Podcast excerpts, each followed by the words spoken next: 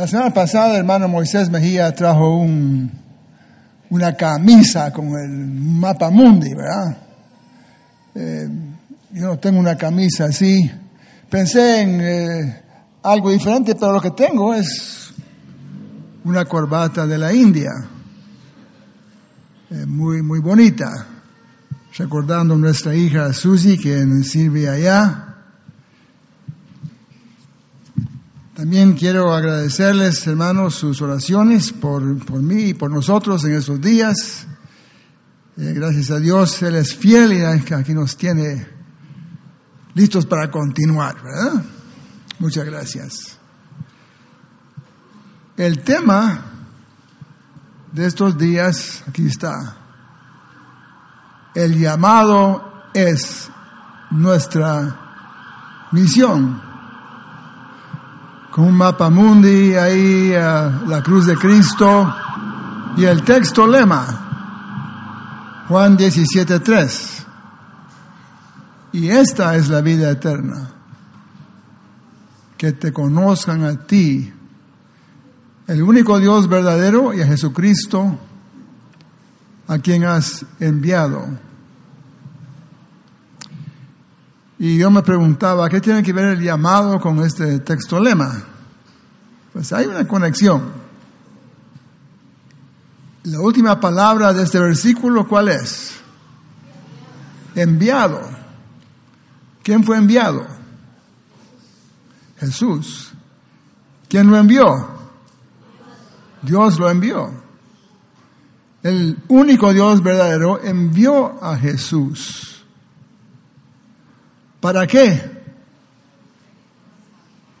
Si leyeron el editorial, ahí está la respuesta. Que te conozcan a ti. Dios envió a Jesús para que Jesús diera a conocer a Dios. Usted me dice, pero mire, ¿no vino Jesús para salvar a, a los perdidos? Claro que sí. ¿No vino Jesús a dar la vida eterna? Claro que sí. Pero para que tenga la vida eterna, ¿qué tiene que hacer la gente? Tiene que creer, ¿verdad? Todo aquel que en Él cree no se pierde. Pero que las para que las personas puedan creer que necesitan. Necesitan escuchar el mensaje, necesitan conocer. Y necesitan sobre todo conocer al Dios de la Biblia, el Dios vivo y verdadero. En el Evangelio según San Juan, solo para una pequeña muestra, en el capítulo 1, comienza diciendo en el principio era qué? Él y el verbo. Bueno, los que han estudiado un poquito no es esto verbo y no sustantivo, ¿verdad? No, verbo significa vocablo o palabra. ¿Y qué es una palabra? Es la expresión de una idea. Jesús es verbo en qué sentido? O palabra en qué sentido? Que Él da a conocer quién es Dios es la representación de Dios. O vamos al versículo 9, dice aquella luz verdadera que alumbra. Jesús es la luz. ¿Y para qué sirve la luz? Para alumbrar y mostrar. Jesús vino para alumbrar qué? Vino para alumbrar la verdad de Dios, para que la gente lo viera. O versículo 14. Aquel verbo fue hecho carne y habitó entre nosotros y vimos su gloria. Gloria como del unigénito del Padre. ¿Qué es gloria? ¿Qué es la gloria de Dios? Pues el resplandor de Dios, la gloria de Dios es todo lo que Dios es. Y eso se refleja perfectamente en Cristo. Él vino para mostrar la gloria de Dios a un mundo tan necesitado. Y el versículo 18, al final del prólogo de Juan, a Dios nadie le vio jamás.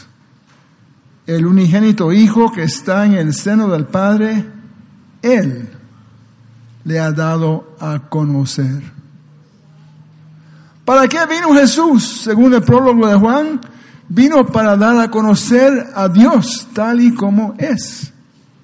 ¿Para qué la gente, al conocer a Dios y a su Hijo Jesucristo, pudiera responder en fe y tener la vida? Pero no comienza con el mensaje de vida, ni siquiera con el mensaje de fe, comienza con el mensaje de Dios. ¿Quién es Dios? Nosotros, ¿dónde conocemos de Dios? En su palabra, ¿no? Él se ha dado a conocer en, en la palabra, pero muy especialmente en la persona de su Hijo Jesucristo. Jesús pudo decir, el que me ha visto a mí, ha visto al Padre.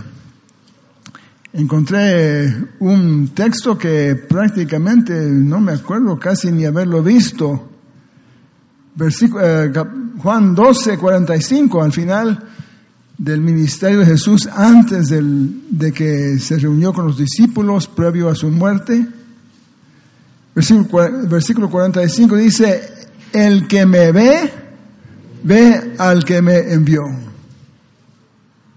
Dios me envió y cuando usted me ven a mí, ven a Dios reflejado perfectamente en mí. Ahora, ¿cómo, damos ¿cómo es que damos a conocer a Dios? Bueno, son dos formas, así como Jesús. Jesús dio a conocer a Dios a través de sus palabras, porque nos habló de Dios cómo es el Padre. Y versículo 49 del capítulo 12, Jesús dice, yo no soy el que habla por mi propia cuenta. El Padre que me envió, Él me dio mandamiento de lo que he de decir, de lo que he de hablar. Jesús vino para hablarnos, pero también vino para mostrarnos. Jesús dio a conocer a su Padre a través de las palabras que habló y a través de las acciones, los hechos. Si Jesús vino para dar a conocer a Dios, ¿cuál es nuestra misión? La misma. Porque Jesús dijo en Juan 20, 21, como el Padre me envió, así también yo les envío a ustedes. Si el Padre envió a Jesús para que diera a conocer cómo es Él, Jesús nos envía a nosotros para que demos a conocer quién es Dios. Ahora, vemos una ilustración de este proceso en el pasaje que se leyó en la lectura bíblica, en Primera Tesalonicenses. Porque la misión que Jesús realizó de dar a conocer a Dios a través de sus palabras y sus hechos es la misma misión que esos predicadores y los primeros cristianos en el primer siglo tomaron como su misión. Dar a conocer a Dios por sus palabras, por sus acciones, a fin de que las personas pudieran creer y recibir la vida eterna. El apóstol Pablo escribiendo a los tesalonicenses,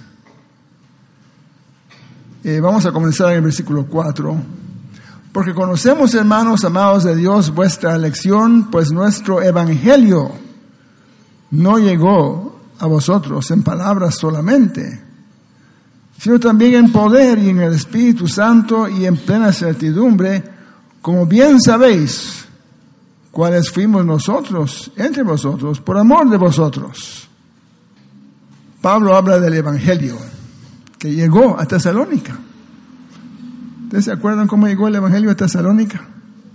Pablo estaba huyendo, saliendo deprisa. Le pidieron que saliera de la ciudad de Filipos, donde había sido encarcelado. Llega a Tesalónica Va a la sinagoga y por tres sábados llega a compartir la palabra de Dios y hay personas que creen. Pero luego viene otra vez la oposición y tiene que salir huyendo otra vez. y va a Berea, está en Berea un tiempo, ahí tiene que salir también huyendo. Llega a Atenas y eventualmente a Corinto. Pero en este proyecto misionero de Pablo, él tiene un mensaje que se llama el Evangelio, que son las buenas nuevas. ¿Y el Evangelio de qué habla? Si vamos al capítulo 2, notamos aquí en versículo 2 una frase interesante. Llegamos, dice, para anunciaros el Evangelio de Dios. Versículo 8. Estamos entregando el Evangelio de Dios. Versículo 9. Os predicamos el Evangelio de Dios. ¿Por qué se llama el Evangelio de Dios? Porque es un mensaje no solo que viene de Dios, pero nos habla acerca del Dios vivo y verdadero. ¿Cómo es Dios? También se va a llamar más tarde el Evangelio de Cristo, porque también es un mensaje de Cristo. Tenemos que comenzar ayudando a las personas a entender cómo es Dios. Cuando fuimos la primera vez a la India, el Señor nos dio ese gran privilegio para ver a Susi allá. Eh, ella me dijo, papi, mi vecino le va a hablar, quiere conversar con usted seguro le va a preguntar acerca de Jesús. Y yo había hecho un poco de lecturas, cómo se hace en ese lugar con una cultura tan diferente ideas tan raras, donde piensan que hay miles y miles de dioses. Así que cabal sucedió lo que Susi me había dicho. Nos sentamos a conversar y de repente me dice, Mr. Pablo, cuénteme de Jesús. Vaya, es lo que cualquier misionero quiere que se le digan, ¿verdad? Dije, le voy a contar de Jesús, pero primero le voy a contar del Dios de Jesús, porque si usted no entiende el Dios de Jesús, no va a poder entender a Jesús. Hay un solo Dios, no hay muchos. Ese único Dios fue el que creó el mundo. Creó el ser humano.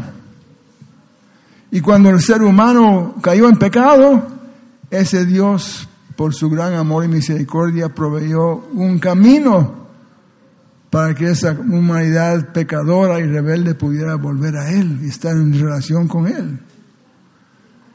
Le conté de los sacrificios del Antiguo Testamento. Luego dije, cuando viene Jesús, Él llega a cumplir lo que esos sacrificios ilustraban. Porque su sacrificio fue completa, completo y cabal para poder cubrir todos los pecados de todos los seres humanos, de todos los tiempos. Pero usted no va a entender la muerte de Jesús si no entiende toda la historia. La gente tiene ideas a veces equivocadas de Dios, ¿no?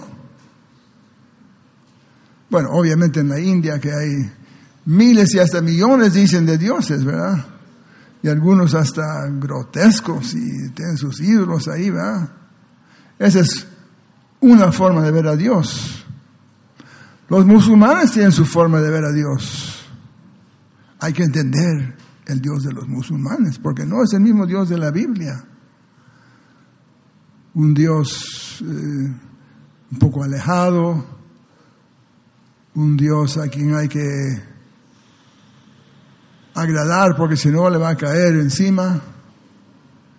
Un Dios que en una forma arbitraria decide las cosas de la vida.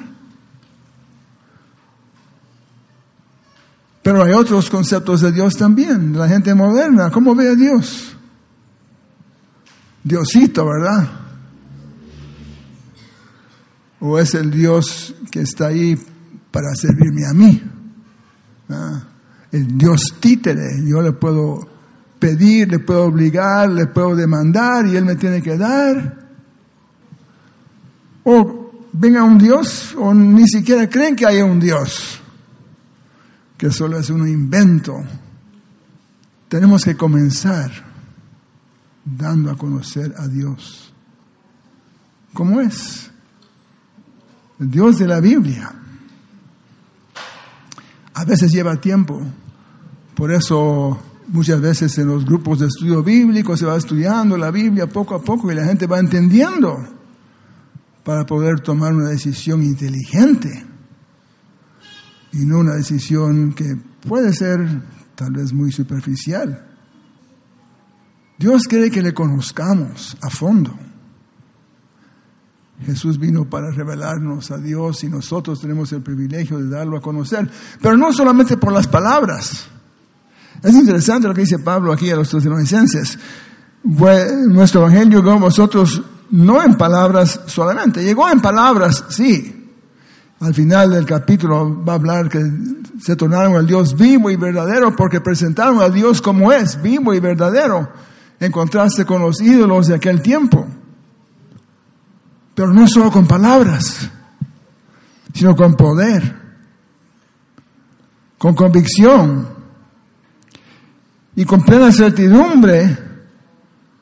Y al final, versículo 5, viene una frase muy interesante.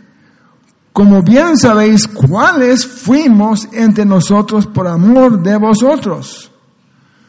Porque Pablo y sus compañeros no solo hablaron de Dios, al igual que Jesús dio a conocer a Dios a través de sus acciones, así lo hizo Pablo con sus compañeros. ¿Cómo fuimos? El capítulo 2 tiene la historia. Lo amplía un poquito, eh, solo para leer un poquito, versículo 7. Antes fuimos tiernos entre vosotros, como la nodriza que cuida con ternura a sus propios hijos. Tan grande es nuestro afecto por vosotros que hubiéramos querido entregarnos no solo el Evangelio de Dios, sino también nuestras propias vidas, porque habéis llegado a sernos muy queridos. Pablo reflejó perfectamente el amor de Dios a esa gente. Y lo hizo, según seguimos leyendo, sacrificándose, trabajando, esforzándose. Ustedes saben quiénes fuimos, cómo fuimos. Se cuenta de un misionero que estuvo en un, bueno, un lugar donde tal vez el idioma era un poco difícil, como el euskera, ya, eh, ahí en el País Vasco, ¿verdad? Y le estaba costando el idioma y aprendió unas palabras y, bueno, eh, después de un tiempo tuvo que salir por razones de salud, pero había logrado formar un pequeño grupo de creyentes. Y después llegó, después de su salida, llegó alguien para visitar el pueblo y un muchacho del pueblo hizo este comentario. No me acuerdo cómo se llama el misionero, vamos a ponerle el nombre Roberto para darle un nombre, ¿verdad? El muchacho dijo, yo creo que Jesús fue como Roberto. La calidad de vida de ese hombre, la forma en que se entregó a la gente, la forma en que compartió con amor, la forma en que se interesó en las necesidades de las personas, reflejó a Jesucristo. Y es lo que pasó en el primer siglo. Y lo interesante es que lo que hizo Pablo lo repitieron los tesalonicenses. Porque dice versículo 4, versículo, perdón, versículo 6, y vosotros vinisteis a ser imitadores de nosotros y del Señor. Y luego dice un poco más adelante, versículo 8, porque partiendo de vosotros ha sido divulgada la palabra del Señor. En muchos lugares ellos cuentan cómo se convirtieron.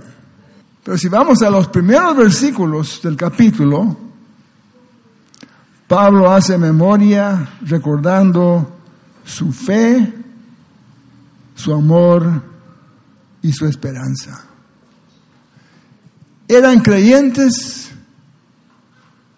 que igual que Pablo demostraba su amor a los, a los cuando estuvo ahí, estos creyentes tesalonicenses demostraron su amor a donde iban para predicar el Evangelio. Y creo que ahí está el desafío para nosotros. Nuestra misión, si es dar a conocer a Dios y a Jesucristo, lo hacemos con las palabras, ciertamente. Y tenemos que hablar del mensaje de Jesús, pero también lo hacemos por nuestras acciones, para que la gente vea en nosotros el reflejo de Dios. que vean nosotros algo diferente. En el occidente de este país hay un, pueblo en San Marcos llamado Concepción Tutuapa. A mediados del siglo pasado no había ni un solo creyente en ese pueblo. Mis padres trabajaron en ese, sector, yo pasé por mis años de niñez ahí en el occidente del país. Y orábamos por ese pueblo, porque había otros lugares donde el Evangelio se había establecido, había crecido. Ahí no. Un país, un pueblo muy resistente al Evangelio. Pero un, hombre del pueblo, de nombre Abel Rodas, eh, fue a la costa como es casi la costumbre de esa gente para trabajar en el corte del café cuando es época, para hacerse unos centavitos. Y ahí él escuchó el Evangelio. Y ahí él puso su fe en Jesucristo.